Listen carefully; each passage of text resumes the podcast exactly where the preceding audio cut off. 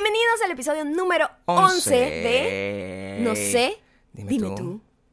El episodio, el episodio, el podcast favorito de Ucrania. De Ucrania. De Ucrania tenemos la prueba. Tenemos la prueba Tenemos real. la prueba. 11. 11. Y ¿Se más escucha bien? Más tarde voy a, voy a explicar por qué es el, el- el podcast favorito de Ucrania. ¿Se escucha bien? Sí, se escucha perfecto. Sí. ¿No? Mucha gente se ha quejado de que grito mucho en, en los podcasts y estamos tratando de hacer los correctivos. Es muy difícil controlar la emoción, somos una gente pasional. Somos una gente llena de Y amor. editar una todo. hora y pico de un video para controlar los audios es muy complicado. Entonces a veces se van unos picos y a veces hablamos muy bajito. Así que bueno, eh, pegue la oreja para que escuche y aléjela. O sea, no podemos hacer más nada, no podemos cambiar nuestra existencia y nuestro tono de voz. Los hemos extrañado muchísimo. o sea, Mucho. el- el- el- Ha pasado mucho tiempo, una semana ya sin hacer podcast. Una semana exacta. Me sentía incompleta, sentía que muchas cosas estaban quedando sin de ser dichas en un mundo eh, con tantas, tantas noticias, saturado. Sí, el, el- el tema es que también nosotros no sabíamos, oye, o sea, ocurren esta, esta cantidad de, de desgracias y, y de celebraciones alrededor del mundo. ¿Tenemos que montarnos y conectarnos todos para hacer el podcast o simplemente lo observamos como lo pasan, como la gente normal? Bueno, tenemos, como ya les dije, en cuanto n- n- este podcast no, no lo, ¿qué? Oh, al parecer no es una buena idea hablar hoy, porque no. No. O sea, nos, nos estamos escuchando como...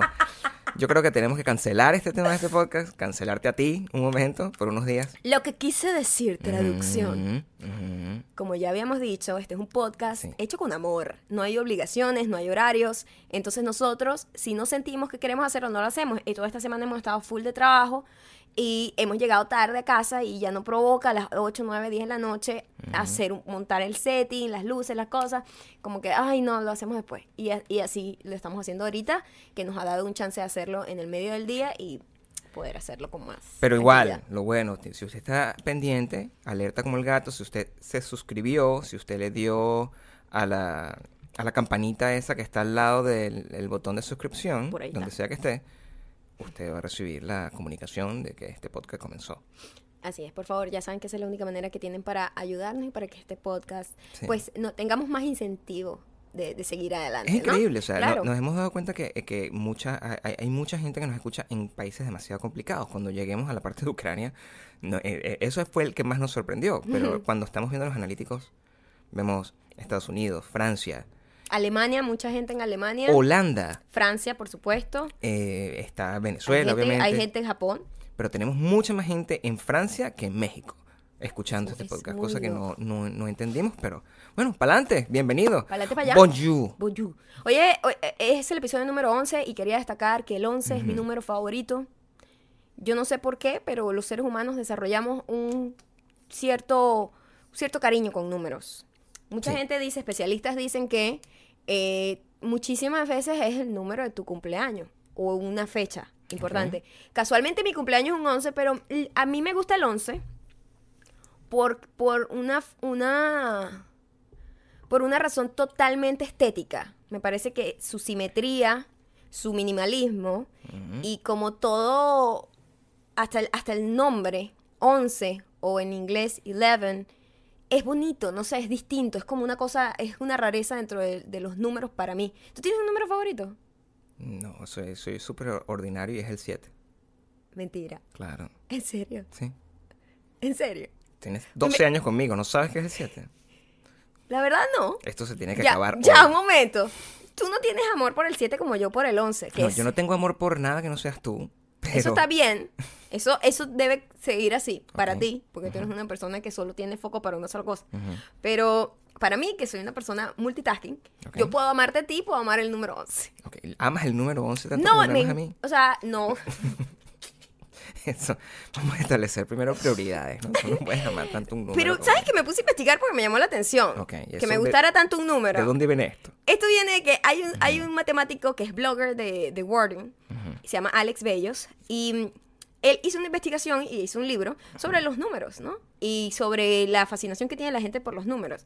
Y estaba explicando que dependía de cada país un número más popular que en otro. Por ejemplo, en China Ok. les encanta el 8 porque suena como a prosperidad por el sonido, fíjate, por el sonido. Y en eh, y en China también odian el como que el 4 no es popular porque suena como a muerte. Es bastante parecido al sonido de la pronunciación de la- del número 4 en chino. Ok. Y pero No al sabía. final hicieron como una lista de los top 3 números. Yo no estoy ahí, pues yo siempre soy una gente vanguardista, distinta, que va en contra de la marea. Soy un salmón, es lo que soy, a lo que se le conoce como salmón. siempre nadando en ¿A contra de la marea, por a si no saben esto? qué es el salmón. Eh, y es delicioso a la plancha, por cierto, es mi pescado favorito. Tú eres delicioso también. A la plancha. Oye, yo, hoy está bastante sobón, deja. deja. Pero la cosa es que el número. Voy a ir de, de- de- de la medalla de bronce a la medalla de oro. La medalla de bronce fue el número 8. Y decía, el tipo decía, bueno, no tanta gente en China pues está equivocado. Tanta gente en China sabe, sabe. El número 2, o la medalla de plata, va para el número 3. El 3. Los tres mosqueteros. O sea, es un número como el trío. El trío. Hay un montón de cuentos de niños como de Three Little Pigs. Todo eso, o sea, el número 3 siempre tiene como, como, como un grupo, como un grupo de amigos. Entonces la gente asocia el número 3 como algo divertido. Te estoy escuchando. O sea, yo no, Y el número 1 Ujú. del número favorito en estudios realizados en no sé cuántas personas Ajá, ¿cuál es? el número 7. Chamo, tú sí eres, tú sí eres predecible. Te, te estoy diciendo, soy súper Es normal. el número 7. ¿Por qué? A ver, según. No hay explicación. Yo, yo creo que la tengo. ¿Cuál tienes tú? Bueno, la mía es mucho, muy, muy simple. Ok. Es que el 7 es la letra G. En mi, en mi caso. Ah, ¿viste? Eh, luego, creo que de alguna manera he tenido siempre como la, la conexión de que el 7 es como em, eh, un lucky number. Eh, no sé por qué en algún momento overheard that. escuché que alguien estaba diciendo eso y yo como que lo investigué, leí y, y como que me quedé conectado con esa idea. Además, eh, yo cumplo un 14, el 14 cuando lo divides en 2, en 7, o sea, son oh my god, te fuiste demasiado lejos. Quiero ahí. explicarte lo siguiente. Todos esos temas de, de, de la, de la numerología, en algún momento, cuando yo era muy joven, esas cosas a mí me interesaban muchísimo. Sí. Tanto así eh, que nunca jugué lotería en mi vida, pero siempre, eh, el- como hacía el esfuerzo de tratar de sacar unas cuentas locas y adivinar si el- ese número efectivamente iba a salir. Y salía.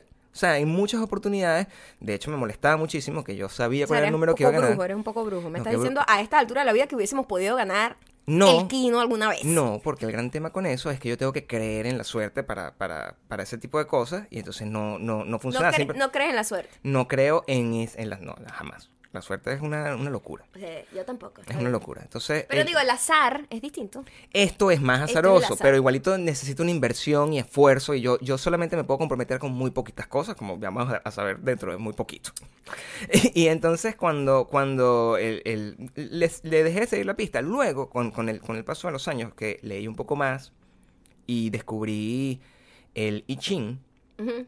Y descubrí el poder que tienen los números con las cosas y descubrí lo que era la cábala judía, que es, un- es una cosa que, que- que la gente, la mayoría de la gente la conoce porque Madonna es una, es una tipa que se pone como una cosita de La, la cintita roja. la hay artistas roja y hay varios artistas que se ponen eso y eso es como la única razón por la cual la gente conoce que existe eso, pero resulta que toda la, la- la- todos los mensajes, todo como la fuerza del universo, de alguna manera los judíos lograron establecerlo a través de los números. Oh. Y es por eso que los números son muy interesantes. Es una película y, y, y tiene mucho poder al final. Cada vez que tú lees eh, la estructura, como está construida cada cosa en el Antiguo Testamento de la Biblia, está conectado con eso.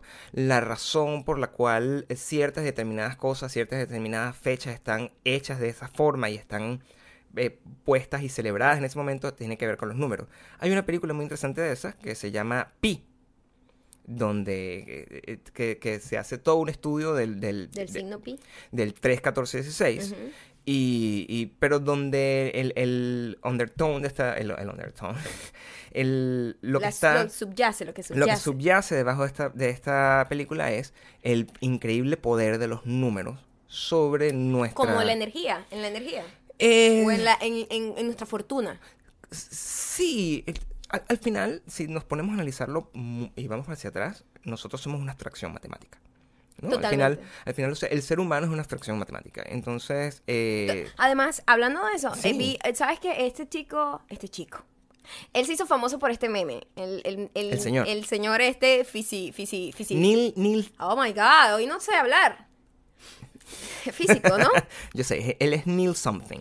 Neil D, D something. Ah, yo lo sigo en Twitter, es, es una de las cuentas que más me gusta Mm. que seguir saber. en la vida. Asígnale un número, asígnale un número. El número Número Neil deGrasse Fahrenheit. suena a, a, a 12. Neil deGrasse, o degrees, deGrasse. no Súmale el 12. Es el número 12. Él es el número 12. Él, él se hizo famoso por un meme donde está como.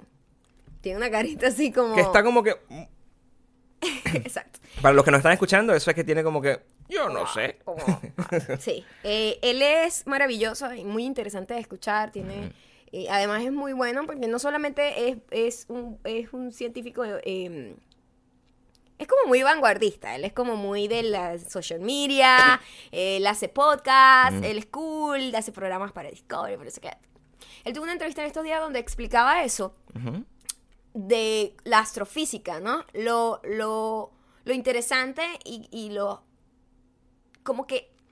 Porque tú sabes que la gente dice, cuando tú ves lo inmenso que es el universo, cuando tú ves lo, lo- lo- está más allá de ti, que tú no eres nada, tú te sientes un poquito insignificante y sientes Ante como todas que esas cosas, claro. wow, yo no soy nada comparado con el universo, con tantas cosas que todavía la raza humana desconoce que va más allá de lo que nosotros tenemos ahí. Y él decía, hay dos partes, hay dos maneras de ver esto. La manera de verlo, oh, un golpe a tu ego, tú no eres nada porque eres muy pequeño. O que el conteo atómico de tu cuerpo puede ser comparado con el de una estrella y que al final somos lo mismo. y Eso es súper interesante de ver, porque nosotros en un mundo donde queremos ser distintos, queremos ser- al final saber que tú formas parte de un solo sistema y que eres tan importante como el otro átomo, como el otro átomo y el otro el otro, empiezas a entender que ser lo mismo es bueno, es positivo Fíjate que yo y te hace más grande, de hecho. Nunca en mi vida había visto esta abstracción que tú estás, eh, eh, que, que tú estás diciendo y, y- y tiene lógica. A lo mejor sí lo había hecho de una manera empírica, pero nunca había entendido de, de verdad que cuando tú haces esa- e- ese cálculo desde, desde que se descubrió el átomo, pues sí, somos igual de complejos, Somos igual de impredecibles, igual de, igual. de, de- de volátiles y igual de explosivos. Eh, es excelente. esa- es- eh, el- bueno, por algo es un meme, ese señor. No, él es muy interesante porque habla de la astrofísica desde un punto de vista muy coloquial y te lo hace entender y me encanta. Síganlo. Eh, les voy a dejar el Twitter abajo porque es muy complicado su nombre y no, los- no lo sé pronunciar. Entonces a lo mejor no lo entienden. Para que lo sigan. Y todos los videos que ustedes puedan encontrar de él es, es, es maravilloso. Em, por cierto, hoy en Hoop se, se, descubri- se hicieron un montón de descubrien- descubrimientos. Ay, yo no hoy, hoy es el día... Re- resetéame. Reseteate. Eh, Reseteate. cinco años estaba la NASA eh, tratando de ir a Júpiter. O sea, Ok. para llegar a Júpiter. Les tomó cinco años. Llegar. Y hoy ya pudieron eh, demostrar un montón de cosas que no teníamos idea de cómo eran, de que solamente como la inmensidad del universo, nosotros nada más podemos como deducir algunas cosas, pero ya hoy pudieron comprobar un montón de cosas, los polos estaban nevando, eh, hay fotos por primera vez desde adentro de los aros de Júpiter, una cosa maravillosa, hermosa. Júpiter es... No tiene aros. No tiene aro. Lo que quiero decir es, No, la que tiene aros, aros es Saturno. Júpiter es el gigante. no, pero Júpiter, Es el gigante. ya te voy a mostrar qué es lo que está desde adentro. Júpiter es, creo que puro gas. O algo así. Yo la verdad no tengo idea. Esta, déjame mostrarte. Júpiter tiene como este halo alrededor. Ok. No, eh, bueno, eh, primera noticia. Eso no lo sabía. Porque normalmente cuando tú, te, cuando tú piensas en anillos, piensas en, en, en Saturno. Porque son los que... Todos, todos los planetas, en teoría, creo que tienen un montón de... Cierto, de pero es como, es como decir la atmósfera, ¿no? Nosotros tenemos nuestro propio, nuestra propia capa protectora, ¿verdad? Ok. Eh, eh, Jú- Júpiter también tiene como un halo, tiene como un halo. Entonces, Ok. esos son como medio líneas distintas. Y por primera vez pudieron fotografiarlo desde adentro. Y, se- y es una cosa impresionante, hermosa. Es, es como trending topic, porque bueno, imagínate, por primera vez tenemos nuevos datos. No les voy a decir todo porque no pude leer, no, no, no, es un montón de nueva información sobre, sobre, el, Mm. plan, sobre el planeta. ¿Planeta? Sí, planeta. Sí, cuenta como planeta. No sé qué estoy diciendo. Em, No sé, a mí el tema de los planetas me- siempre me pareció súper interesante y de hecho yo me acuerdo que nuestras primeras citas eran súper gallas en ese sentido cuando nosotros viajábamos a... íbamos a Margarito o cosas así. ay, había una app donde Teníamos tú una ubicabas las estrellas. Y yo, sí, yo tengo que confesártelo ya 25 mil años después juntos, que el, yo me había aprendido lo de las tres constelaciones nada más para seducir. O sea, yo no es que nunca fui fanático no de sé, nada de yo eso. Yo no- simplemente sabía que, bueno, eso es el cinturón de Orión y yo sabía que cuando te lo decía sonaba interesante, pero eso era puro bullshit. O sea, a mí me encanta, me encantaría poder saber más. Hay mucha información sobre eso. Tengo, lo que necesito es como el tiempo y la disposición para investigar. No, pero, pero uno no tiene tanto tiempo. Yo, yo descubrí ahí que te gustaba. yo intenté leer todo el artículo sobre Júpiter y esta gente, es lo que te digo, yo necesito que salga este señor Neil a explicarlo de una manera coloquial, porque explicaban muchas cosas que yo decía, ¿what? O sea, no, no entiendo lo que me estás diciendo. O sea, hay muchos descubrimientos que, de- que son como, wow, va a cambiar la historia de cómo nosotros vemos a Júpiter, pero ajá, yo no estoy entendiendo muy bien. Entonces por eso me perdí un poco.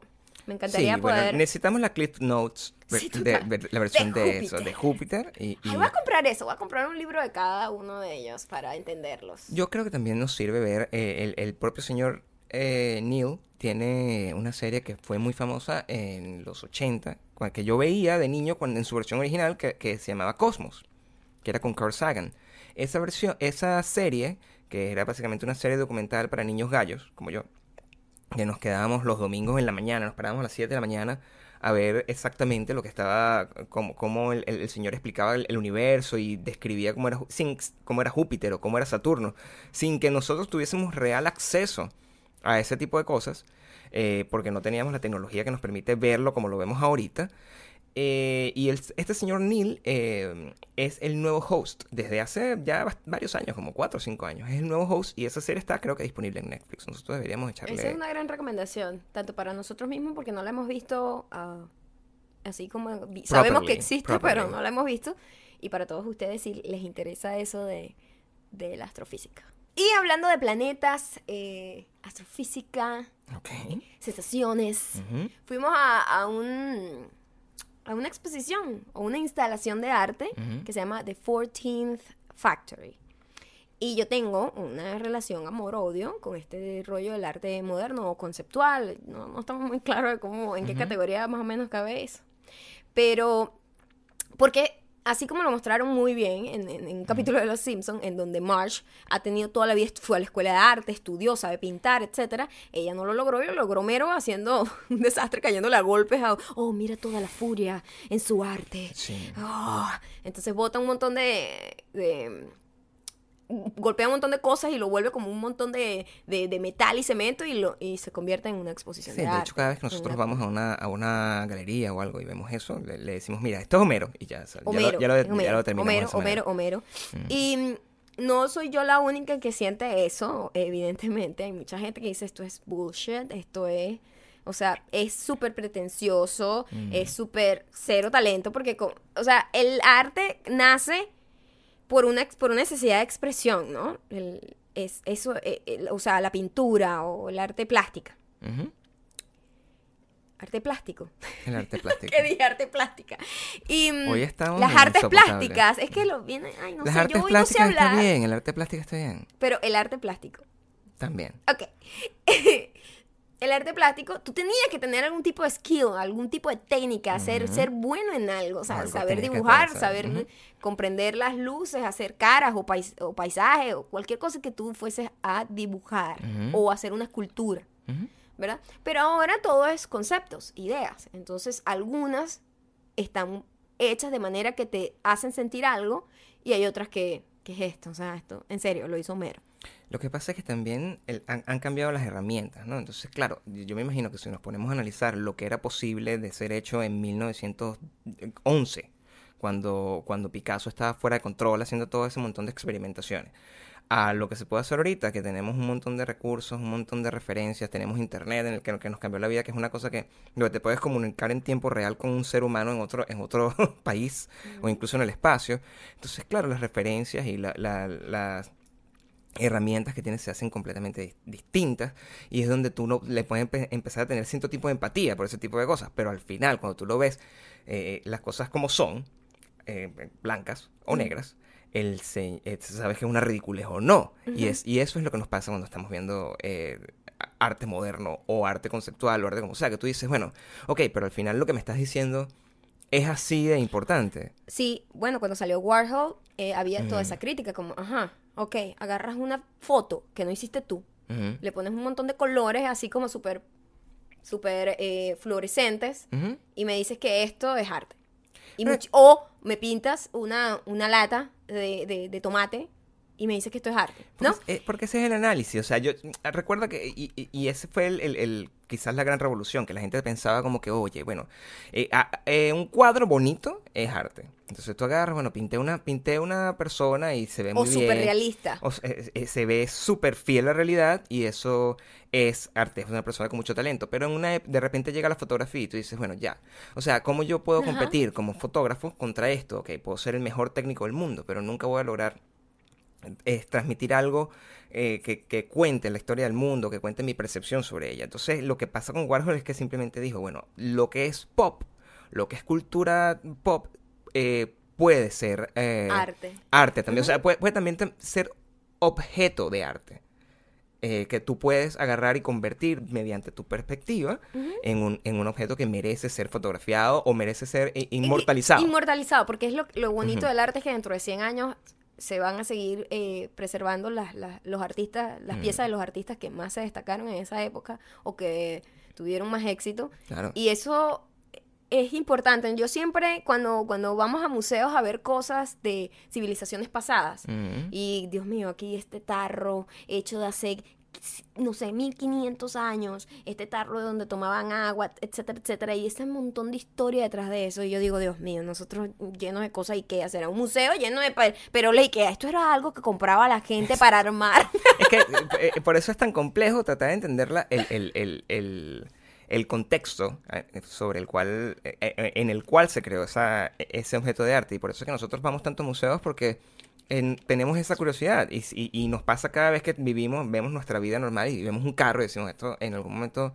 en 100 años va a ser considerado arte. Y creo que también es el gran problema que tenemos, o la gran, la gran angustia que tenemos nosotros dos, que nos consideramos creadores de alguna forma frente a lo que hablamos en unos podcasts anteriores sobre el legado y el hecho de que, ok, ¿será que lo que estamos creando se puede considerar arte o algo importante en, dentro de 100 o ci- 200 años o simplemente vamos a hacer una, una- vergüenza para esta familia, como, como siempre decimos? Y es, y, y es cuando, cuando te pones a pensar en ese tipo de cosas y ves a la gente en... en eh, que, que ahorita cualquiera puede considerarse artista, porque, bueno, agarra y hace dos eh, pinceladas y dice que, que eso es arte, porque le toma la foto a un elefante y, y- y- y lo corta en pedacitos. O sea, es- la, Es la libre, subjetivo, la libre tan- ajá. expresión es tan que uno no sabe y, el hecho de que el poder de decidir qué es arte y qué no ya se le ha quitado a las curadurías y ahora lo tenga la gente normal, que simplemente te da like.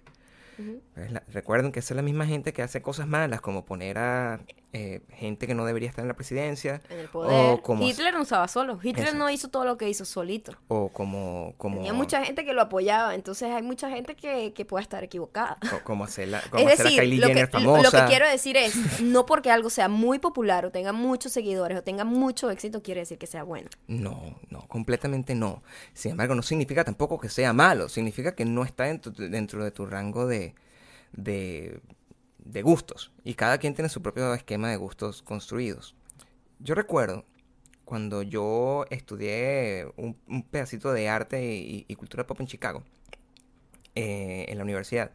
Yo me acuerdo que ahí me hicieron la, la definición del como los distintos niveles de arte que tú la otra vez me lo recordaste. Lo de highbrow, how- highbrow, lowbrow, etcétera. Que es como Mid- que ajá, Mid-brow, low-brow. tú tienes un arte que está... Que se eh, traduciría como ceja alta, ujú, ceja media y ceja baja. o eh, en pretencioso, Sí. en normal y como el pueblo, digámoslo así. Como populacha. Entonces, el, el- el arte pretencioso es lo que hasta cierto punto se consideraba arte. Eh, porque, y, pero en ese arte, las personas que determinaban que eso era en efecto arte, era un cúmulo de especialistas. Siempre la rosquita, ¿no? Un poquito de gente con dinero que decide la vida de los demás. Luego estaba el arte como del pueblo, el, el arte populacho, y ahí es donde entran las canciones de, de música pop y, y las canciones, incluso el reggaetón, que nosotros hemos hablado muchísimo de esto, y- pero, pero hasta el rock también en algún momento, ah, sobre todo al principio, que es esa basura, o sea, eh, versus eh, una música más Sinatra, académica no o sé. Sinatra, y Sinatra fue considerada una basura versus lo que También estaba los anterior. Beatles con- fue considerado como estos muchachitos mal bañados. Entonces, mal siempre, arreglados. siempre hay como, co- como esas percepciones de qué es de qué es arte real y qué no es arte. Y en el medio está lo que se llama midbrow. El midbrow es un peligro. Y hay un ensayo que está en un libro que yo también leí antes en la universidad, donde hablaba sobre los peligros del midbrow, que es cuando la gente agarra y pretende que está haciendo Algo súper cool. arte, concep- a- arte eh, eh, válido y, y- y que merece ser... eh, Se ve mucho en, en- en- Sí. en la se ve mucho el, el midbrow en series de televisión que Exacto. pretende venderse como Dios mío vamos a cambiar el mundo con o sea y la gente que lo ve dice como que yo soy súper inteligente porque veo esta serie y en realidad es como verdad es súper básica no. y súper exacto La verdad como que no, eso tú te das cuenta cuando tú ves una cosa como nosotros no lo hemos visto. Pero el hecho de que haya un hype tan grande alrededor de Game of Thrones a mí me hace dudar que eso pueda ser considerado arte real. Porque incluso una cosa que para nosotros es excelente, como, como Breaking Bad, o como lo fue Lost en su momento, al final era una novela con un montón de complicaciones. Y- y Breaking Bad también era una novela con un montón de complicaciones. Estaba perfectamente bien contada, estaba perfectamente bien actuada, pero no puedes comparar eso, no sé, con, con, con Picasso. Y aún así, la gente se toma esos atributos. o cuando Dalí era muy Dalí Mm. y la gente decía este es un tipo lo que es un pretencioso un Kanye West era como el Kanye West del momento O sea, ¿entiendes? tenemos que analizarlo al siempre y final- ponerlo en perspectiva. Sí, y al final el legado de Salvador Dalí todavía está y permanecerá por, espero, por siglos. Eh, pero en el momento no se sabe. Y eso, cuando hablamos de legado y cuando hablamos de hacer algo que, que pueda permanecer, de que, de que es interesante, Mark Zuckerberg hoy finalmente recibió su título en Harvard Por fin. todo el mundo le decía, además él estaba muy emocionado porque él no quería dar el ejemplo de que tú puedes ser millonario siendo alguien que abandona la universidad, o sea, no para no a todo el mundo le funciona eso. Y su discurso fue brillante, eh, le- se los voy a dejar aquí abajo también, eh, eh, y hablaba sobre el legado y hablaba sobre lo terrible que es la televisión y las películas para hacernos creer Ujú. de, Que de es el que- qué éxito es de- el éxito. Sí. Y él decía, "L- es peligrosísimo, porque una de las cosas que uno tiene que entender como eh, emprendedor, o como eh, que tú tienes una idea y quieres hacerla, es, y una de las cosas que más desanima a la gente es que la gente cree que tú vas a tener un momento eureka, que tú vas a decir, ¡lo logré! Y ese momento no existe y nunca existirá en la vida de ningún de ninguna carrera profesional. Son ups and downs. Él dice, yo nunca supe lo que estaba haciendo. Nunca lo supe. Yo todavía no sé los problemas a los que me voy a enfrentar los siguientes meses y años. Claro. Eh, no existe un momento en que yo diga, aquí lo logré. No existe. Existen pequeñas victorias, como nosotros siempre hemos dicho. Nosotros siempre vivimos de pequeñas victorias. Claro. Son pequeñas victorias, son, son, son como, mm, como una dosis de, de, de, de, de- de azuquita, así como para pasar los malos ratos y todos los otros momentos amargos de lo que es construir una carrera, lo que es construir un negocio exitoso, lo que es construir un legado. Entonces él dice, yo ni siquiera sabía lo que estaba haciendo cuando empecé a hacer Facebook, no Mm. tenía idea. Entonces, que tú le vendas la idea a un chamo que quiera comenzar de que tú vas a llegar y vas a tener una idea brillante y lo vas a lograr, vas a venderlo y te vas a hacer millonario, que es lo que venden en las películas. ¿no? Le estás vendiendo una expectativa totalmente falsa y vas a vivir muy decepcionado. Y lo peor es que llena de miedo a la gente a simplemente ni, ni siquiera intentarlo. Lo que, eh, eh, porque yo creo que se, está- se, se- ha explicado y se ha mostrado de la manera incorrecta.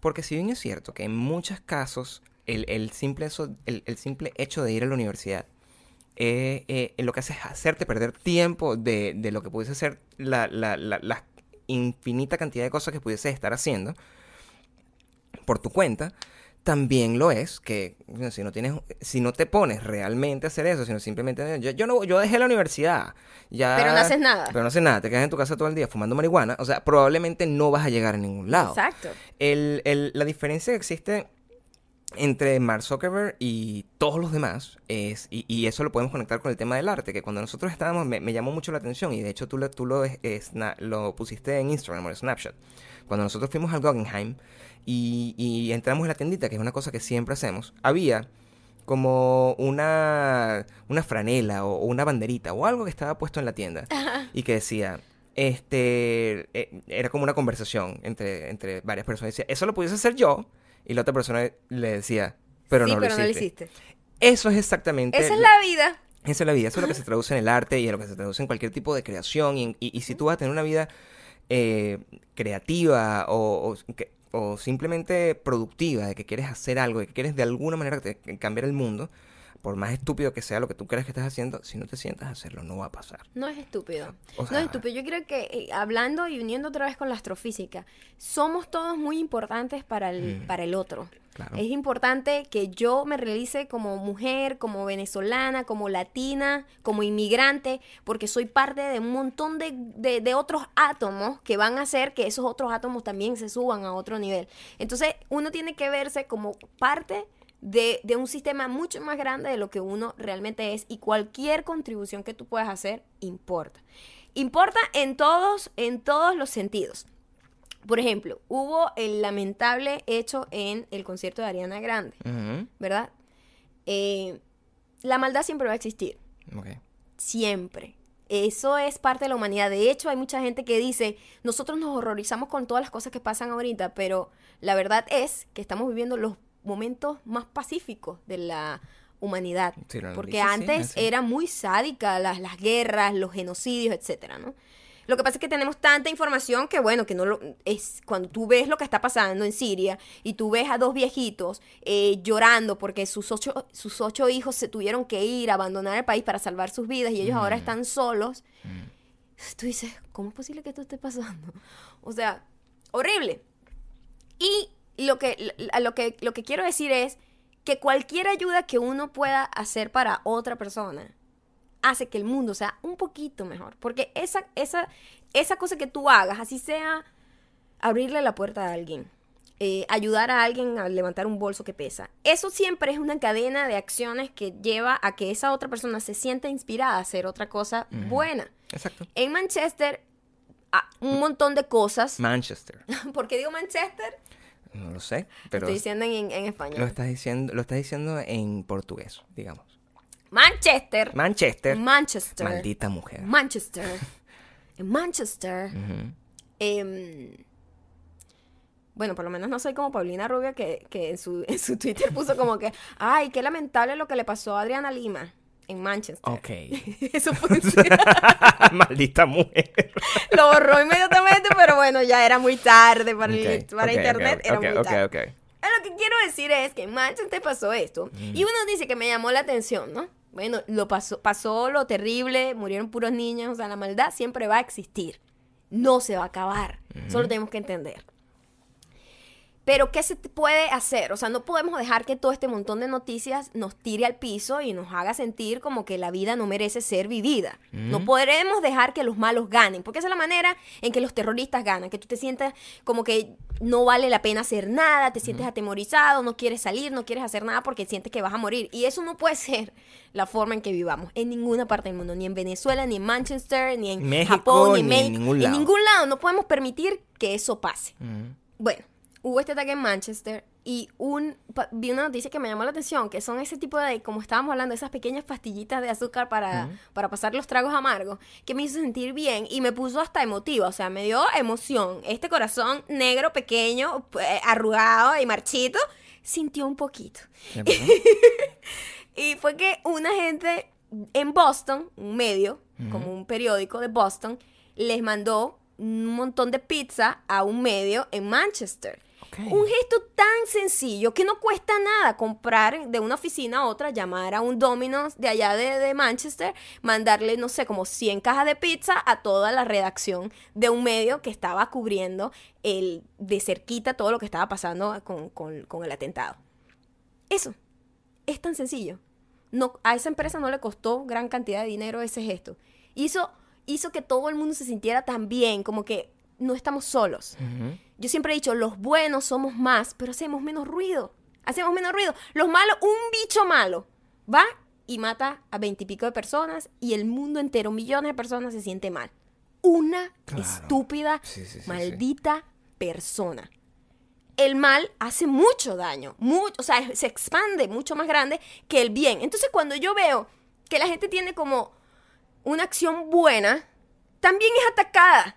Pasó ahorita en Venezuela. Hubo un ataque a un niñito que es un niñito que ha estado en la protesta varios, en varios días.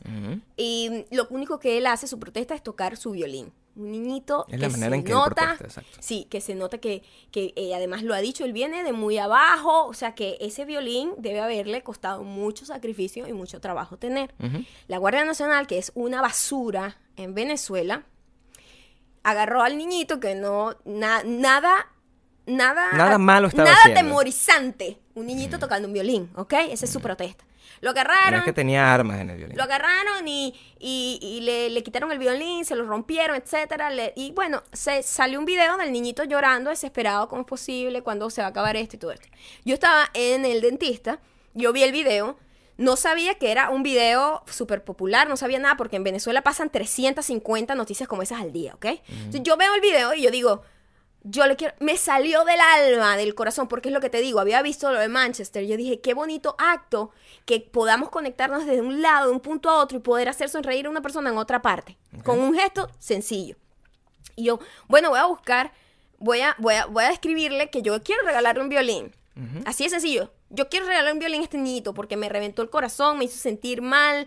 Y yo dije, si yo puedo hacerlo, voy a regalarle un violín. Bueno, mejor que no.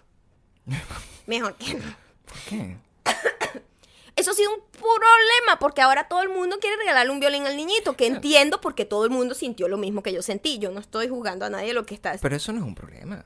No, sí, eso no es el problema. El problema es que, bueno, el niño tiene una saturación de mensajes ahora y está como...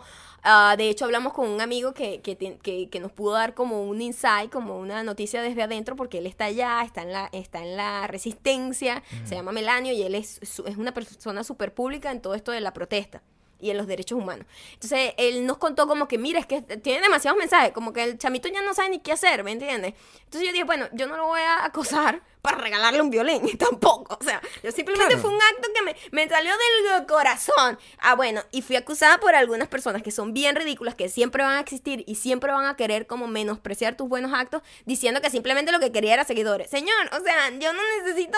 O sea, ¿qué es eso? O sea, habrá gente que sea muy malévola como para aprovechar una Que las situación. hay, que Claro las que las hay. hay. Pero no estoy... dic- Pero, coño, o sea, era tan sencillo como yo quiero regalar un violín. No he podido contactarme con él. Él no me ha respondido ni por Instagram ni por Twitter. Debe tener muchos mensajes. Y bueno, que le llegue su violincito, quien se lo vaya a regalar. Pero mi oferta sigue en pie. Porque no, al parecer todavía no lo tiene. no Sí, sé. y, y si- y si llega a tenerlo, bueno, es una historia con final feliz. Aún así, siguen pasando cosas eh, constantemente todos los días, no solo en Venezuela, sino en cualquier Siria, en cualquier parte del mundo. Y creo que, co- tan como la historia del, del violín que a ti te, te pegó personalmente, bueno, por toda la conexión que tú tienes con los músicos Con la pobreza. Con la pobreza Con comprarse y- un instrumento y lo difícil que es. y, y, to- y todo eso, o sea, el, el- yo siento que también si eso a otra persona que, porque constantemente pasan esas historias en Venezuela, cuando otra historia de esas pase, a lo mejor no te conectará con, no conectará contigo, pero sí conectará con alguien más. Y esa persona va a agarrar y va a hacer un acto, un random uh, act of kindness, kindness, como, como se le dice, un... y- un y- acto de bondad aleatorio. y- como y desinteresado. al- y, y yo creo que esos actos de bondad desinteresados son los que nos permiten sobrevivir al índice in- inconmensurable de maldad que hay en Venezuela y en el mundo entero estos días. Eh, también eh, una cosa, porque es que claro, yo, yo entiendo yo entiendo todo el problema de, de- de tratar de hacer un acto bueno en estos días y que eso, sobre todo en tiempos de, No redes malinterpretado. sociales y que eso sea no sea malinterpreta- malinterpretado. Con el caso de, Paulina Rubio no es el caso, ¿no? Ella no intentó hacer nada, sino que es una persona totalmente desinformada que, se atoró. que se atoró porque, bueno, quiso hacer un... ella fue a escribir a Ariana Grande y, a, Y a lo mejor el corrector. le puso Adriana No Lima. podemos Vamos juzgar a lo que darle el pasó. beneficio de la duda. Pero la gente es la que está cometiendo el error, no las personas que intentan simplemente eh, como Ayudar. co- co- conectarse o simplemente alzar la voz al respecto porque son temas de los que merece uno eh, comentar. Lo comentábamos con lo de Chris Cornell. El, el FOMO es real y tú te sientes que tú te estás quedando afuera si no estás participando dentro de la conversación. Pero cuando tú conoces realmente a la persona y tú quieres hacer un comentario real sobre la persona y quieres atacada por eso, eso también es horrible. ¿Cómo es el caso de Kim Kardashian? Ah, con el caso de Manchester, eh, Kim Kardashian, como cualquier otro ser humano normal en la Tierra, tuiteó. y dijo, mira, yo me siento muy mal, qué horrible, pobrecito a los niños, este, no deberíamos vivir así. Hizo como varios tweets, ¿no? Tenemos que, que- que ocuparnos de eso y bla, bla, bla. Normal, como un, un ser humano normal. Hasta ahí todo bien. Eh, yo, Ariana, yo la conozco, eh, mis hijos han ido a su concierto, me parece que, que esto no debería pasar. Hasta aquí todo bien. El, como el tercer o cuarto tweet es una foto. Ella monta una foto de ella con la hija, con Ariana. No, con la hija no. Ella como con una de las hermanas Kendall, creo. y, y, y, y, Y Ariana como en una Gra- esquinita. como una esquinita bailando. Y entonces puso, así es como deberían disfrutarse los conciertos. Eh, y, cualquier actividad con libertad, con eh, algo así. Bueno, tú, tú no puedes pasar. El maldita mujer de nosotros se quedó pendejo con todo lo que nosotros, lo, lo que yo me puse a leer antes de que esa mujer leyera ese comentario. Pobrecita. Porque empezaron a insultarla. Y, y, bueno, ella probablemente se lo ha buscado, ella solita, porque claro, si una cosa de esas pasas y, y- y lo- los comentarios de la gente eran, maldita mujer, lo voy a leer como, como lo leo en mi mente, mi, mi, En- mi- en- mi en hater, coloquial, mi hater interno, ¿no? Ajá. Maldita mujer, tú solo quieres agarrar y colocar, lo- la- la- colocarte a ti misma hasta en una noticia, una tragedia de esta, eres una basura. Eso- se traduce, perdón, estoy tratando de Casi controlarme. me ¿no? rompiste el oído. Eh, estoy tratando de, de- de resumir el, eh, como el básico, el mensaje básico que se tradujo en como en cientos de cientos de, de- de- de- y miles de correos, de mensajes y replies que ella recibió. Por eso que tuvo que borrar la foto. Entonces es cuando tú te das cuenta, oye, No se puede.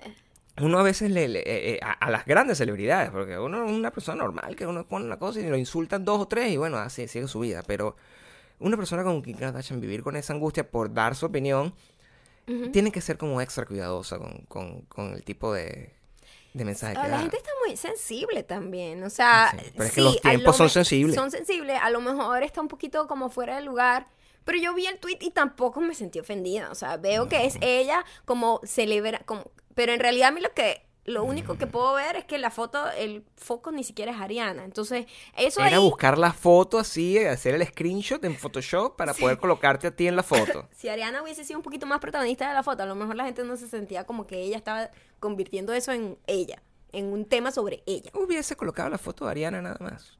Y a lo mejor funcionaba, pero como se puso a ella, porque es distinto. Yo no creo que ella venía desde ese lugar. Yo creo que ella venía Total. desde el lugar real de que todo... ¿A quién, quién se puede sentir feliz de que esa tragedia haya pasado donde Nadie, niños de nadie. 8, 14, 12 años murieron? A nadie. O sea, y ella es una madre, tiene una sensibilidad hacia los niños a lo mejor un poquito más desarrollada.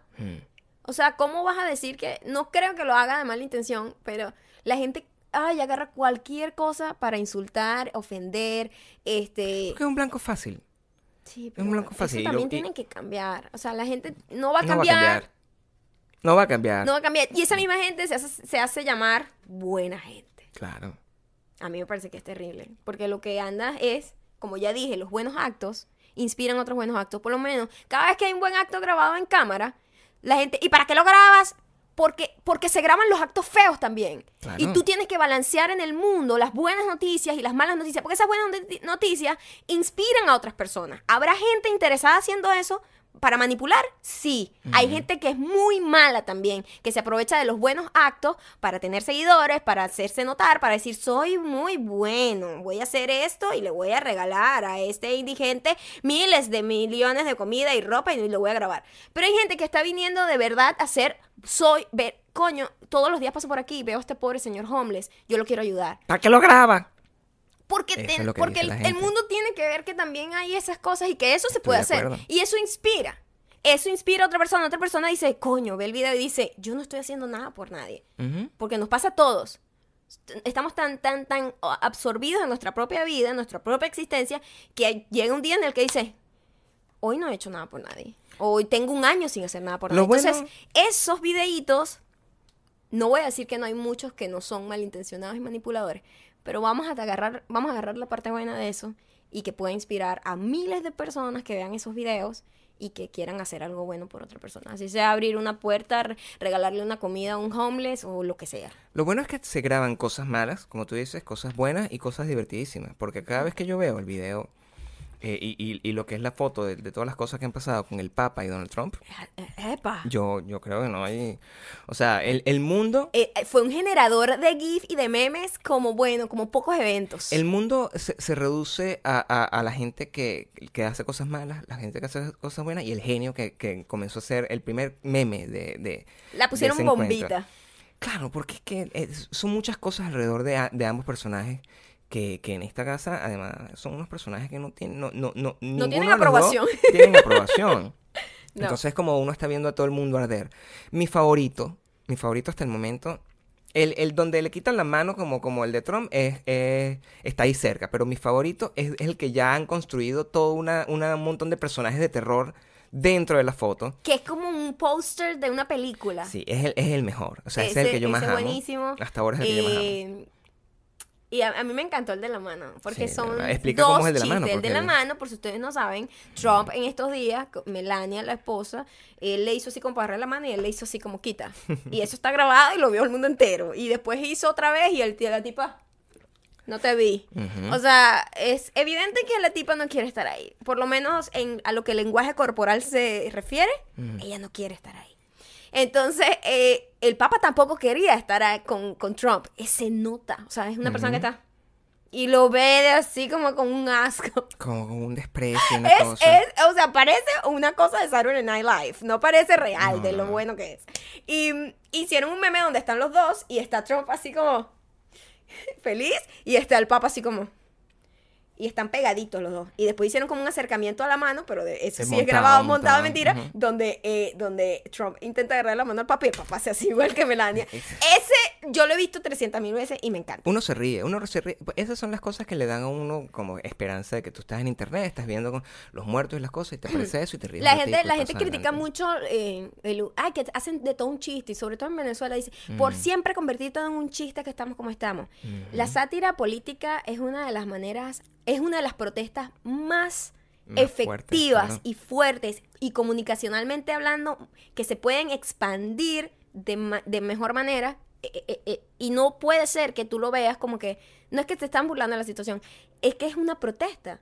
Mm. O sea, eso es lo que es. Cuando la se, hace con, cuando se hace con fineza, cuando se hace como una sátira realmente, o sea, tú, tú ves lo- lo- lo- las caricaturas de en todos los medios eh, del mundo entero, las caricaturas políticas, bueno, están así que, que la tragedia que pasó con el medio este Charlie Hebdo que, que- que pasó en Francia fue por a, a causa de una caricatura. de Entonces, lo fuerte que es la... Tú sí tienes como, como caricaturista o como comediante o como s- s- satiri- satirista. Será como...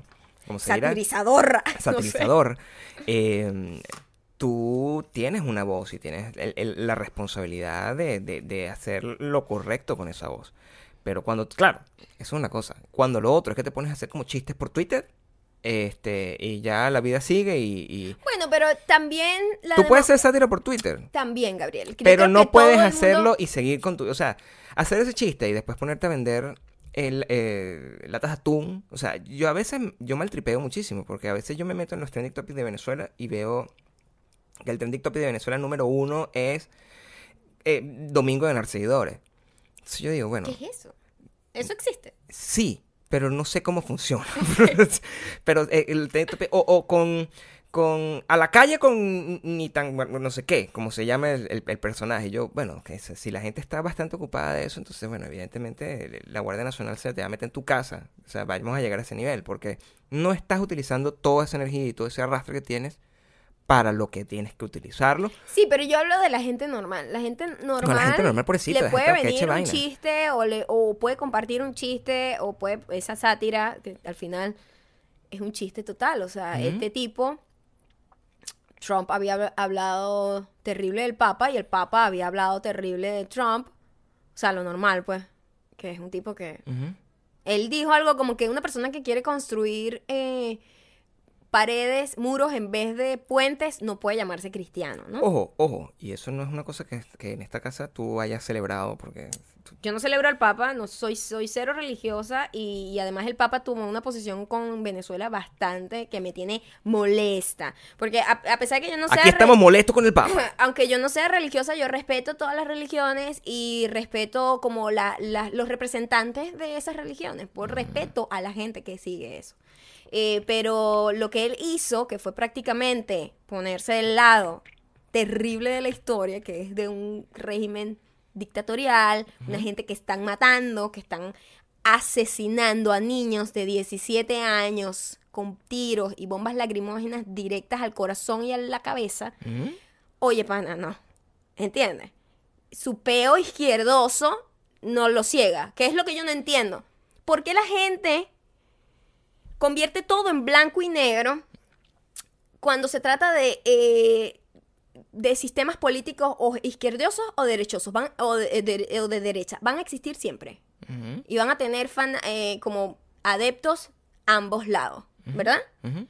Ah, pero no, la, satan- la satanización de la derecha justifica toda la mierda que haga la izquierda. No les importa un carajo. ¿Matan niños? No, pero es que la derecha. ¡Coño! No me interesa. Este, el momento, el tema de ahorita no es la derecha y la izquierda. El tema es que hay un régimen dictatorial matando a la gente que está protestando porque ya no aguanta más. Porque simplemente el sistema no funcionó, colapsó el país, no hay medicina, no hay comida, hay pobreza. Por primera vez en la historia hay la peor pobreza que ha existido en la vida, por lo menos de los últimos 100 años.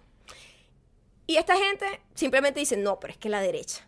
¿Qué es eso? Pero yo sí te digo que sí hay que ser bien blanco y negro con, con- con las cosas, em, pero no con eso, no, no con ese par de sistemas. Hay que ser blanco y negro con las cosas que son buenas y que son malas, no con nombres impuestos a las cosas que son buenas y que son malas. y ese es el gran problema que es tenemos. Ese es el problema que hay con la izquierda y la derecha, que la con- izquierda son santos y, y la derecha el diablo. Eso y- no es así. Y con el, el capitalismo, el socialismo, y con el, el islam y el, y, y el cristianismo, y con moros y cristianos. O sea, es lo mismo. Es como que tú... eh, siempre el, el- el mundo está construido en base a conflictos, y los conflictos están construidos en base a dualidad, y las dualidades están construidas en, par- en- en base a puntos de vista.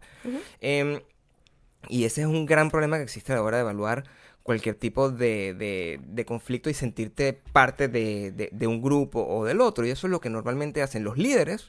Las personas que llegan a tener poder son personas que establecen que tú estás en un bando, eh, que ellos son los líderes de un bando. Y ese bando es el, el bando que está correcto. Y los que están en contra de ese bando son sus enemigos. Son el diablo. Así es como se montó cualquiera persona que usted conozca en el mundo. Se Al montó en el poder. Ajá. Desde Jesucristo. A- antes de Jesucristo y después de Jesucristo todo el mundo se ha montado de esa manera. La Biblia es el acto más grande de... ¿Cómo se llama cuando tú dejas a alguien por fuera? De, De exclusión. exclusión. Es el acto más grande de exclusión. Es la literatura más grande de exclusión que existe en el mundo.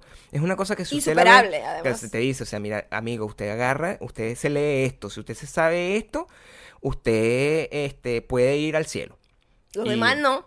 Los demás no, solamente los que se aprendan esto van al cielo. Y tú dices, bueno, eh, eh, ajá, pero, pero, eh, pero yo ahorita, o sea, si lo hago, ¿me va a ir bien ahorita? No, porque es que la vida eterna es después. Ahorita no. O sea, tienes que morirte primero. No, no. O sea, tienes que confiar en mí hasta el final. Entonces tú te dices todo eso, tú dices, wow. Claro, yo en estos días estaba leyendo un, un análisis que decía, oye, pero que, ¿por qué si con todo lo que hemos aprendido, con todo lo que ha pasado, a la gente sigue creyendo? Entre ellos yo, que es que es súper cómico. Que, que, que yo sea tan crítico con- y, y- y tan espiritual al mismo tiempo. Y es que tú te das cuenta de que eh, eh, eso creo que lo dijo, lo dijo Pascal, eh, el filósofo Pascal, que decía, lo que pasa es que el, el gran problema es que la promesa es tan grande de que tú lo haces simplemente porque, porque si la dejas de hacer te lo perderías y lo que dejarías de ganar es, es muy grande, que es la vida eterna. Entonces es preferible creer. Que Dios existe, porque si crees que Dios existe, a la hora de que te mueras, probablemente entonces tengas la vida eterna. Pero si no crees, Ay. te lo vas a perder. Eso es lo que dice Mi- yo Pascal. tengo un gran problema con esa, Yo lo con sé, esa yo lo sé, pero bueno, justificación. eso es exactamente como, como, como lo justifica la filosofía. Sin embargo, la mejor manera de hablar de blancos y negros y de buenos y malos es Star Wars. Eso creo que no hay mejor religión que esa. Hoy, hoy tiene 40 años.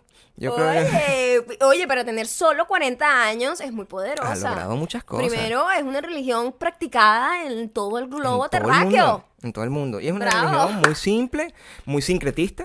Agarra y combina cosas de budismo con cosas de, de- de todas las cosas, pero que te establece el bien y el mal. El bien te permite básico. perdonar. Eh, los, los malos están hechos de odio. eh, si usted odia, usted... eh, yo creo que es importante que se establezca oficialmente Star Wars como religión Lo dijeron. O sea, lo- los creadores dijeron que Star Wars era una religión. y que usted es- agarra y se meta en ese, en, ese problema si usted quiere. Yo voy a seguirlo viendo, yo lo voy a seguir viendo como película. Em, Yo siempre he tenido un problema con el fanatismo y Claro. todo lo que es fanatismo político, religioso, deportivo. Yo soy, me desconecto mucho de ser fanática y ciega a- ante lo que me digan que esto es lo que es. Yo soy muy crítica. Entonces, eh, si a mí me dicen eso, yo digo, ¿por qué? Desde niña. ¿Pero por qué? ¿Y, y para qué? ¿Y cómo? Y tal. Entonces, em, a, mí me, a mí me cuesta mucho. Me cuesta mucho. eh, como que en- ese mismo fanatismo hacia Star Wars. Yo disfruté de Star Wars, seguiré viendo las películas, pero jamás voy a ser una fanática que va a estar, ¡ay, Star Wars! Porque nunca he sido fanática así claro grave, grave, grave. O sea, los Beatles, que es mi banda favorita, me los tatué y es porque representan como una parte de mi vida en un momento, una, una cosa muy específica, pero tampoco es que, ¡ah! No me voy a cortar la vena por eso, ¿me entiendes? Claro, no, no, no, no, es que no, lo- no lo tienes por qué hacer. E- El, fanatismo es complicado, pero también estamos viviendo una época donde no tienes, no tienes nada en lo que tienes que creer, ¿verdad? Entonces, ma- mayoría de los problemas graves que están pasando en el mundo es por, la, es por las diferencias religiosas. entonces claro, si tú, si tú agarras y tú dices, oye, a lo mejor lo mejor, o, de reli- o diferencias de fanatismo. Cuando lo más, lo, lo más correcto debería como ser dejar de creer en todo, pero el ser humano, por naturaleza, necesita tener cierto, yo cierta con- base. Sí, de- yo con todo y que no soy religiosa, a mí me parece que la gente, bueno, si hay gente que siente que necesita tener algún tipo de guía Ujú. para vivir, ABC, estos son los mandamientos, esto es lo que tengo que hacer, aunque la gente es religiosa de nombre porque no lo practica, creyente de algo pero no practicarlo, por lo menos Pero tú puedes creer así sea en ti mismo, pero tienes que creer en algo. Sí. No tú. Bueno, O sea, estoy... no tú, tú, tú estás muerta por dentro, no crees en nada, Sí, no, no hablo de ti. hablo de, de- de- que esas, es- es- nosotros estamos diseñados eh, espiritualmente para tener que creer en algo. Así sea en la ciencia. Ah, pero yo creo en la ciencia porque es ¿Yo crees en algo? Primero es refutable. Tú em- tú- se descubre algo hoy, mañana se puede decir, "Mm, nos equivocamos, porque es muy cool tener esa libertad. Como humanos, somos humanos. Las religiones no la hizo un santo, un espíritu, un alien. A menos que sea cienciología, pero... eh, yo creo en la ciencia porque la ciencia es refutable. La ciencia no es definitiva, no es absolutista. ¿Entiendes? Cuando se creó la religión, que la crearon los hombres, la ciencia también la creó los hombres. Pero se puede decir, mira, esto es así y nos damos cuenta con otras investigaciones, "Mm, ya nos dimos cuenta que nos equivocamos en el año 50, en realidad es así. Y esa, esa flexibilidad al error que somos humanos, a mí eso me gusta. Me parece que es mejor vivir con esa conciencia tranquila de que, mira, yo mañana puedo cambiar de opinión. Mañana a lo mejor esto no es así, el átomo no es así. Ah, no, esto, eh, ¿sabes? bien. Y a mí me parece que cuando crearon las religiones en su tiempo eran necesarios para tener algún tipo de alivio social, colectivo de las civilizaciones, ¿verdad? Cool, porque el fin, al final, era bueno.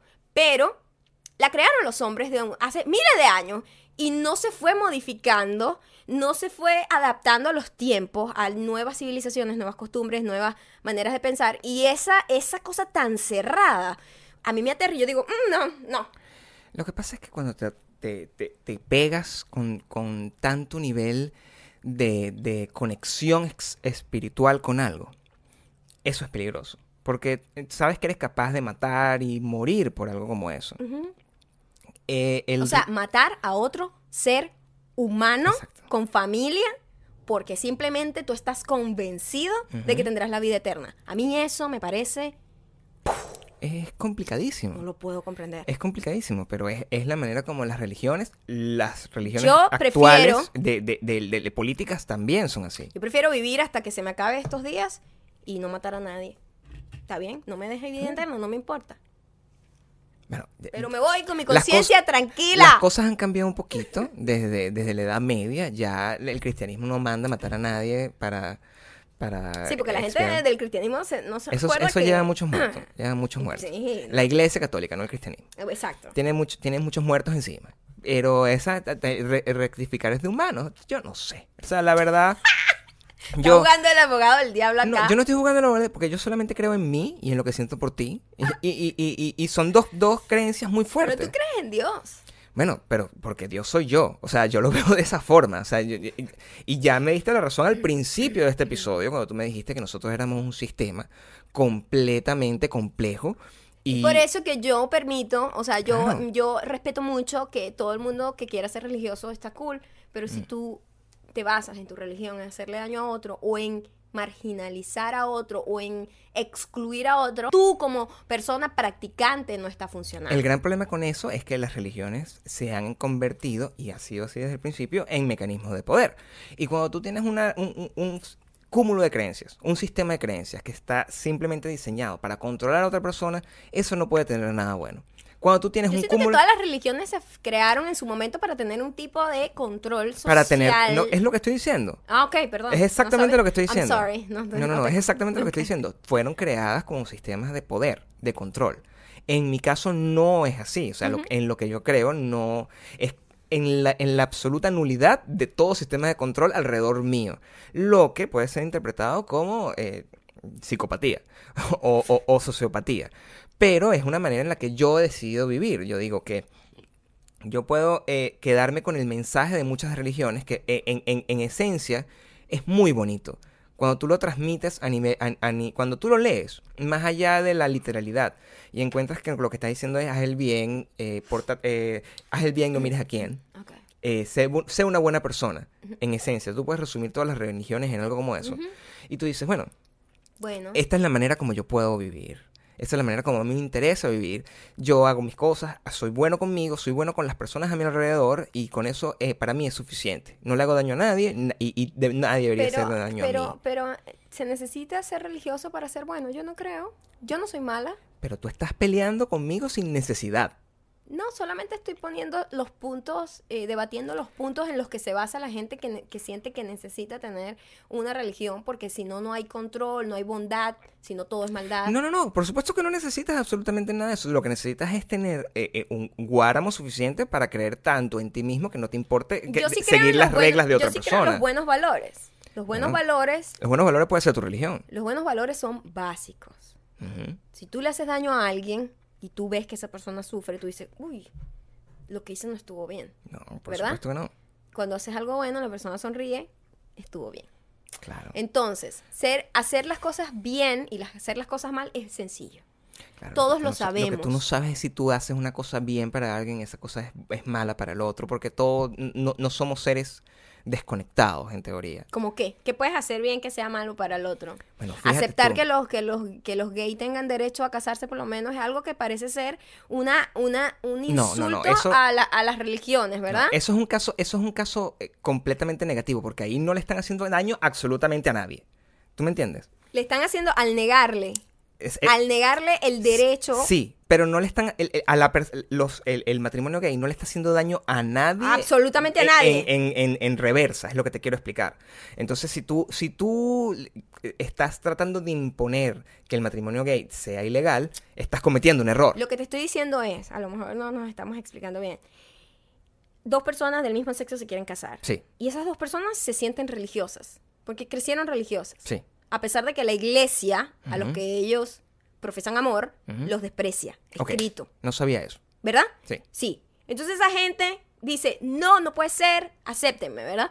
Yo, ellos quieren ser aceptados. Si la iglesia los acepta, cosa que lo veo difícil, que la iglesia los acepte, em, los otros que profesan amor por esa iglesia se van a sentir ofendidos, cuando la iglesia estaría haciendo un acto bondadoso.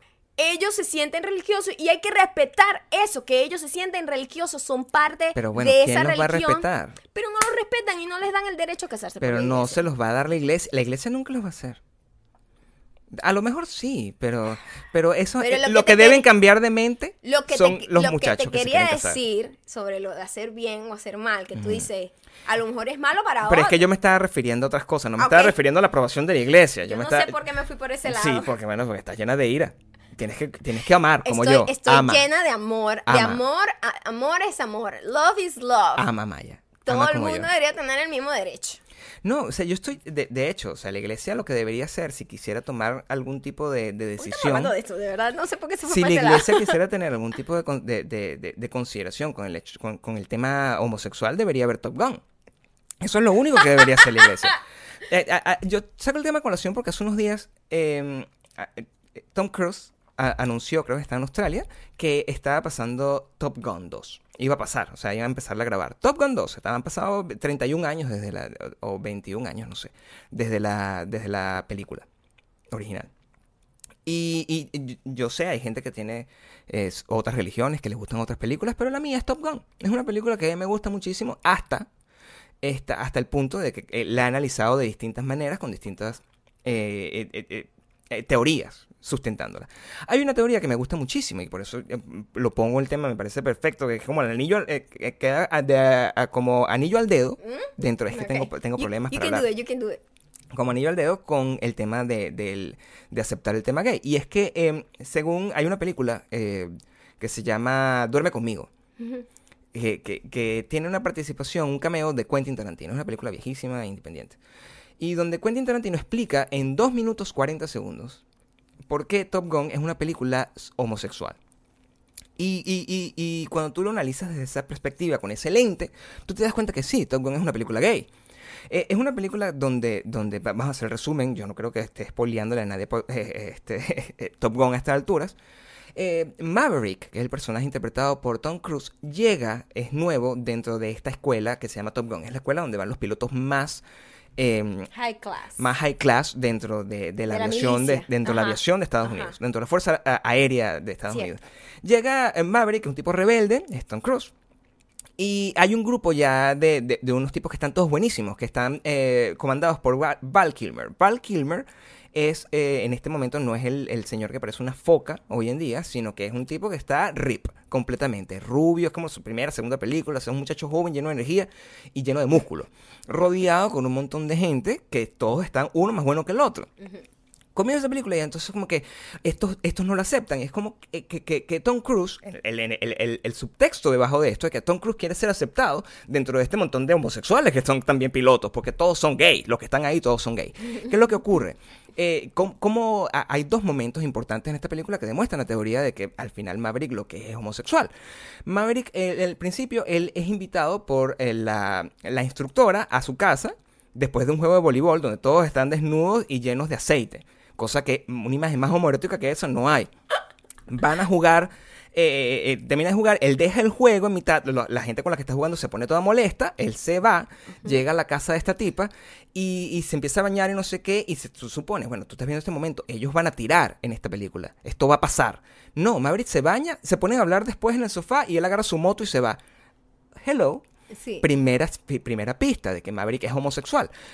O sea, no está interesado en la tipa. Luego está en, eh, se encuentran de nuevo, ella, después de este, de este encuentro, se encuentran en el ascensor. Cuando están en el ascensor, la tipa está vestida como de- eh, masculinamente, tiene como una braga, tiene, un- tiene un- una gorra, el pelo recogido, está vestida como hombre. Es ahí y solo ahí que Tom Cruise Muestra interés. muestra interés. Sí. Entonces, porque ella está struggling, eso es lo que está pasando. Ella está struggling porque, oye, este- esta persona se, se está yendo para el lado gay, tenemos que rescatarlo, tenemos que traerlo para este lado, tiene que ser para... para- Eso es lo que está tratando de demostrar esa película.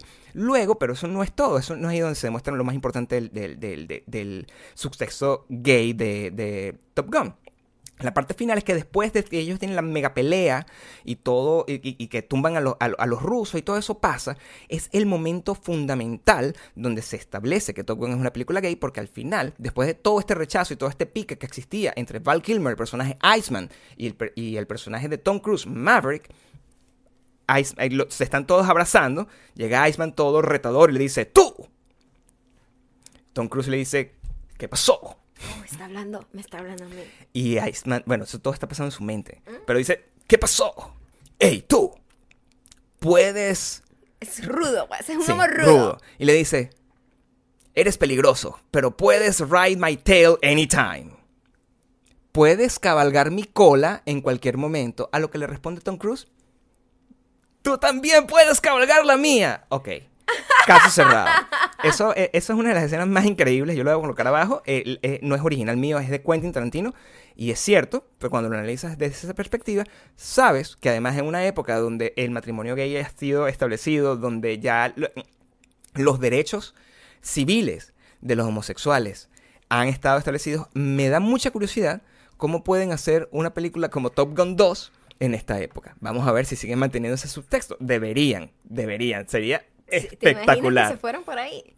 Sería espectacular. Sería- Sería por lo menos una... eh, Sería innovador. Ton- eh, Tony Scott ya no la va a dirigir porque Tony Scott, como ustedes saben, pasó eh, a mejor vida hace unos años, pero A la vida eterna. algo pasará a la vida eterna. Yo creo que creía en Dios y por eso está en la vida eterna, cosa Casi donde todo el mundo cree en Dios. cosa que no te pasará a ti, demonio. Ok. Después de toda esa teoría homoerótica de Top Gun. Yo no tengo la culpa. La Que por cierto, no, no, nunca está hecho de, mal, de mala manera, sino como, oye, nos dijeron todo el tiempo que esta película era sobre esto, pero en realidad es una película gay. Es un mensaje que Y está ahí. nadie lo había dicho antes. Nadie lo dijo. Lo dijo Quentin Tarantino. Tarantino, y es muy interesante. y Está cool. Es súper es súper interesante lo que, lo que me parece aterrador. Ok, vamos a leer los mensajes. Hay un mensaje larguísimo, eh, pero voy a, voy a leerlo todo. Voy a leerlo todo de una vez y después voy a dar respuesta. Creo que el, el- el nombre de la chica está difícil. El nombre de la chica no lo puedo Es, mencionar. pero es, es- es Marina, creo. Mafana No, es Marina. Mefikeva. ¿Marina? Marina. Ok, Marina. Su nombre está en... ¿Eso qué es? ¿Ruso? O ucraniano. ¿O ucraniano? Por eso es que nosotros estamos Por eso no sé. Por eso es que sabemos que somos famosos en Ucrania. Esta chica no es de Ucrania. Dice, empecé a ver el Winter on Fire, que fue el documental que nosotros recomendamos ah, hace unos días. Y no pude soportar ni cinco minutos de la falsa realidad que están mostrando allá. Ujú. Ya es comprobado, ya es, com- ya es comprobado que el gobierno de Estados Unidos, mucho antes del movimiento, hacía inversiones en Ucrania y tiene la culpa de prolongar el conflicto dentro del país. Y ahora ustedes están promocionando esta serie donde la, diciendo que la gente luchaba y que es lo mismo lo que está pasando en Venezuela. Dije que se parecía mucho a las estrategias tanto de oposición como del gobierno, pero que ni siquiera sabemos muy bien los motivos reales de que provocó todo allá, ¿ok? Primera punto. Muchos partidos radicales ucranianos como el sector derecho, aquí está el diablo, eran neofascistas que mataban la misma gente ucraniana que protestaba contra sus métodos tan sangrientos. Ya va, ¿cómo? Muchos partidos radicales ucranianos del, de- del sector eh, derecho eran neo- neofascistas que mataban la misma gente ucraniana que protestaba contra sus métodos tan sangrientos. La razón por la que Ucrania no pudo firmar en Europa es porque las condiciones del contrato eran pésimas para el país y no pudieron ponerse de acuerdo. Esas son las razones por las que nosotros, en definitiva, no teníamos ni idea de qué era lo que estaba pasando. Y mucha gente piensa que por pertenecer a- a Europa vas a ganar miles de euros al día.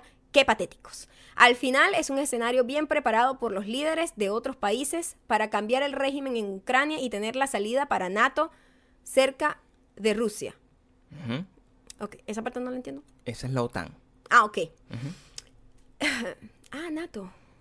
Eso estaba hoy también Trump ahí, ¿no? Ah, Ok, ya. Y lo mismo, y lo más curioso, que dos películas documentales salen al mismo tiempo y una se promociona tanto incluso por ustedes y otro no lo encuentro en inglés en ninguna parte. Ustedes saben que los medios se manejan para enseñar lo que quieren que veas. Eso es verdad. Tienes toda la razón en esa frase. Les recomiendo que vean una película de Oliver Stone. Oliver Stone también manipula, igualito. Se llama Ucrania on Fire. Si a ustedes les gusta Oliver Stone, véanla.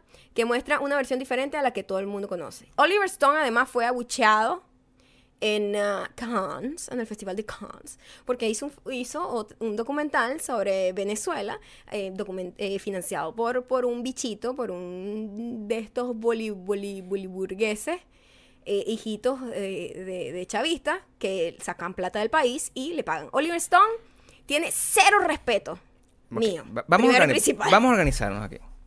Vamos a organizar. Vamos a organizarnos con el mensaje de Marina. Ok, Marina. Marina, el, en principio, quizás lo que estás diciendo sea real.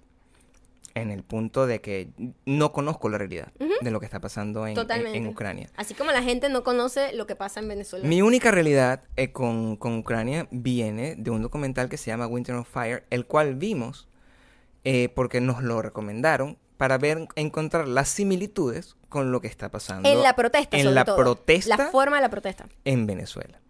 Evidentemente no tenemos los mismos, el, mismo bagaje cultural o, o no venimos del mismo punto. El venezolano es un, un- una gente tropical que está luchando porque les, les agarraron y le, le quitaron, eh, le- tienen presos políticos, le, le metieron un golpe de Estado a la Asamblea Nacional y tenemos un país en una situación de pobreza, De pobreza y, y- extrema. extrema. En el caso de lo que, el- lo que tú estás explicando de, de lo que está pasando, de lo que pasó en Ucrania, nosotros no nunca podríamos pertenecer a, a a, Europa. No pudiésemos per- pertenecer a la comunidad europea. Entonces no tenemos eso en común. Lo que sí tengo en común contigo es el, el- la necesidad de seguirle diciendo a gente que si no conoce muy bien sobre el problema, no debería dar opiniones radicales con respecto a una situación que no entiende. Nosotros lo que recomendamos fue un documental. No estamos participando en la lucha de entre el bien y el mal, que viene siendo una, una lucha muy subjetiva. Y sí es cierto que este documental está en Netflix y que ha sido promocionado y que por eso fue que nos llegó a nosotros. Pero nosotros no somos medios de comunicación. Y eso lo quiero dejar claro. Entonces, a mí no me interesa como que mostrar las dos caras. Ese no es el punto de este podcast. Esto no es nuestra responsabilidad. No es nuestra responsabilidad. Esto lo hacemos porque nos da la gana. Eh, Oliver Stone, el último pro- eh, programa que yo vi de él, lo vi también en Netflix. Se llama La historia no contada de Estados Unidos. Y es un documental maravilloso. Oliver Stone yo lo respeto muchísimo como cineasta. Oliver Stone eh, estuvo hace dos semanas o hace una semana aquí al lado de mi casa en un cine dando una ponencia sobre eh, Another Number of Killers. Pero nosotros no lo fuimos a ver.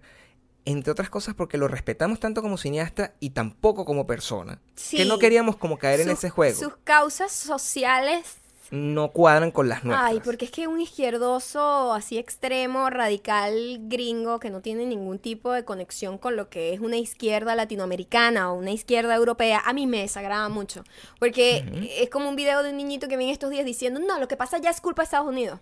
Yo no digo que no haya injerencia de Estados Unidos sí. en todos los países del mundo. Exacto. Yo no estoy diciendo eso. Estados Unidos es el diablo. Lo que estoy diciendo es, si usted tiene el poder, eh, yo estoy hablando de mi país, que es el único que conozco. Si usted tiene el poder, 18 años, y usted tiene la, la gente en pobreza extrema, es tu fucking culpa. Y listo. Nadie Y si tú eso. tienes, y eso lo vi en ese documental, a menos que tú me digas que esas son imágenes montadas, si tú tienes un guardia, un solo militar, en una protesta, disparándole a un protestante, tu gobierno es una mierda. Entonces- el gobierno es una mierda. Porque no se hace responsable de la gente. Es, ellos son los que están dando la orden a que mate a su propia gente. Y un gobierno que manda a matar a su propia gente, no me importa si es de derecha o de izquierda, es una basura.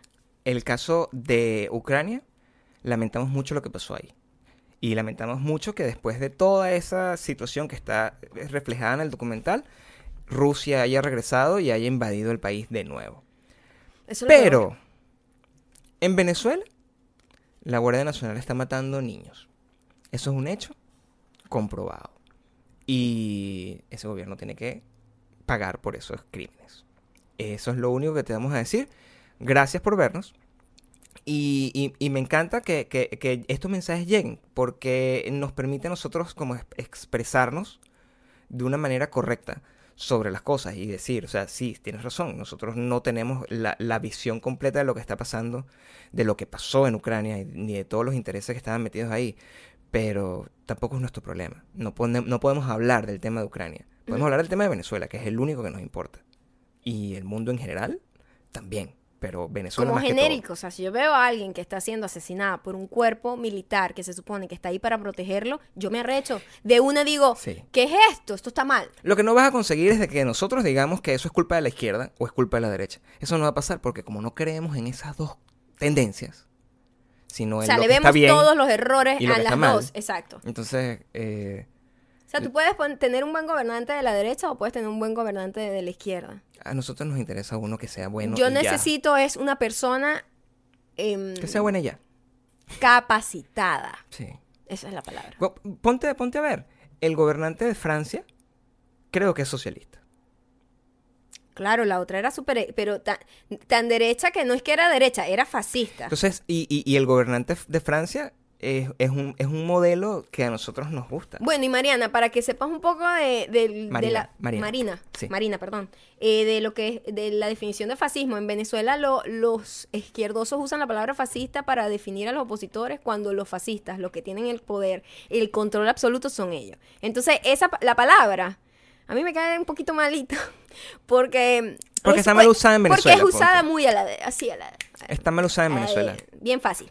Pero ok, gracias. vamos a leer porque se nos va a acabar la batería. El otro mensaje de Gina Reyes, eh, li- eh, hablando de documentales de asesinatos, ¿han visto The Jinx? Si lo han visto, salgan de esa piedra. Vamos a Gina, Vamos a salir de la salir de esa piedra, vamos a piedra. salir de la piedra. Eda Isabel León dice, un ejemplo de alguien que murió joven fue JFK y en la película Jackie, la vimos, se ve como Jackie Kennedy fue básicamente la que hizo que el legado de JFK fuera relevante y no fuera un presidente asesinado que pasara porque Tienes hay- razón. es muy buena esa. Esa peli a mí no me mató, pero su actuación me encantó. Eh, me encanta Natalie Portman, muchísimo. Ok.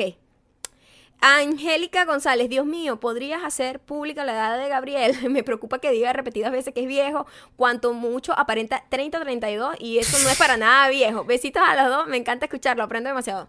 55. Exacto. Ayla MF, saludos desde Ucrania, me encantan sus podcasts. Besitos desde Ucrania. El, el podcast más popular de Ucrania. Y Dina Luz MG dice, amiga, refleja un odio extremo por la religión. Está bien que sea tu opinión, pero al decir con convencimiento que todas las mujeres son tratadas como esclavas en todas las religiones, te estás saliendo de lo que alguna ocasión que dijiste, que depende de lo que uno diga, a quien se lo diga y en el lugar que se lo tiene consecuencias. Creo que hay que guardar distancia de opinar de lo que desconocemos o de lo que no conocemos en su totalidad. Miro. ah, de Diablo, eres un diablo. Sí, total. Admiro de ver hasta dónde has llegado y por eso llego hasta aquí a escucharte. Es una opinión no pedida y no importa. Saludos. Saludos, Dina Luz. Em, Ya dijiste lo que tenías que decir de la sí, religión. ya yo dije lo que, que pienso de la religión y mm, es mi opinión, pues. Es mi observación. Y es, lo, y, y- y es eso, pues ella, ella decidió no creer. Yo creo por los dos, Dina. Yo creo por los dos. Ok, ¿qué más tenemos aquí? Em, creo en la bondad y en la maldad. Son dos cosas, no que creo en la maldad, creo que existe la maldad. La maldad está y totalmente creo, puesta Y creo en Twin el poder Peaks. de la bondad, de Está dar. en Twin Peaks. de dar y de no hacerle daño a los demás. La gente que nos- la gente que es nos básico. dice- Yo tengo una regla básica, hacer bien. La hacer gente que nos dice que veamos Sensei. Nos han dicho miles de veces que veamos Sin no, lo estamos hablando así rapidísimo porque se está acabando la batería de la cámara. Y mm, no lo hemos visto, vimos como el primer capítulo, no nos atrapó, No. vamos a tratar de ver. Em, Estamos, eh, no tenemos tiempo para otra cosa, sino para Twin Peaks en estos días. Twin Peaks, la nueva, que después vamos a darles mejor... En eh, el próximo le vamos a decir el review de. Twin Peaks. En este les vamos a decir que volvemos pronto. Porque nos vamos a México la semana que viene. Entonces queremos dejarle regalitos antes de irnos a México. Ok, ok. Los quiero mucho, gracias. Em, Salgan de la piedra, crean en mí, más crean que... en Gabriel. y eh, salud y victoria. Hasta la victoria siempre. No, mentira. No. Besitos, bye.